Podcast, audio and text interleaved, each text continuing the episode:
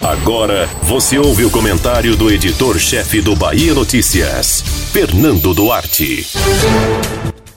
Não nos enganemos com a falsa sensação de que funcionou o Lock Weekend, como ficou conhecido o fechamento de atividades não essenciais no final de semana.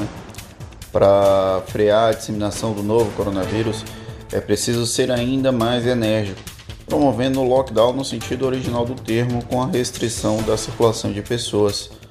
Porém, o peso político de uma decisão como essa ainda não foi medido completamente. Diferente de outros países do mundo, o Brasil postergou ao máximo fechar o não essencial e, quando fez, foi pela metade.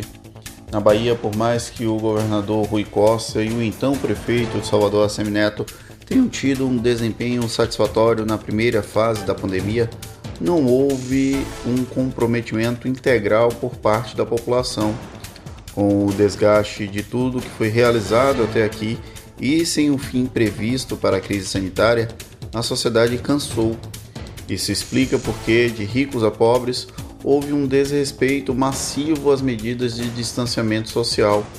O resultado é observado com a avalanche de casos, para usar a expressão que ouvi de uma autoridade de saúde local. Agora, com Bruno Reis na Prefeitura de Salvador, a postura se manteve a mesma.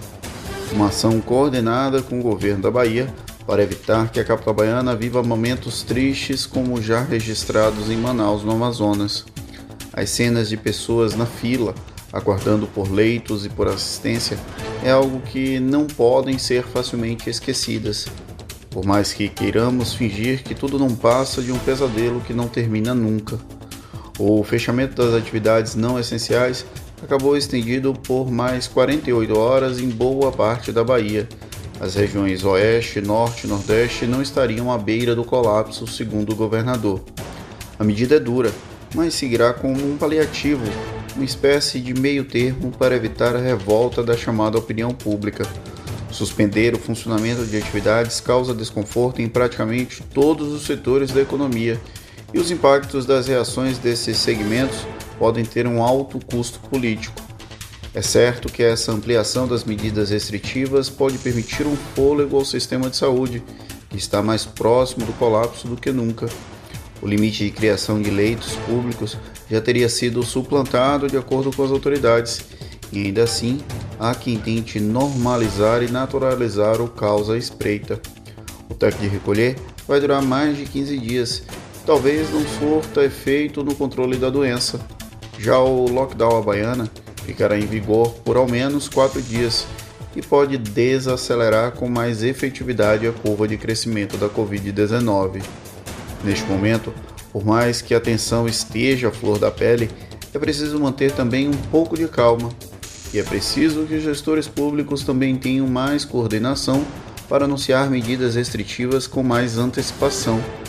Não devemos amplificar o pânico, ao tempo em que as mensagens devem ser dadas de maneira direta. Precisamos manter o máximo de isolamento social até que haja um melhor momento da crise. Ou, pelo menos, até que tenhamos vacina para mais baianos. Você ouviu o comentário do editor-chefe do Bahia Notícias, Fernando Duarte.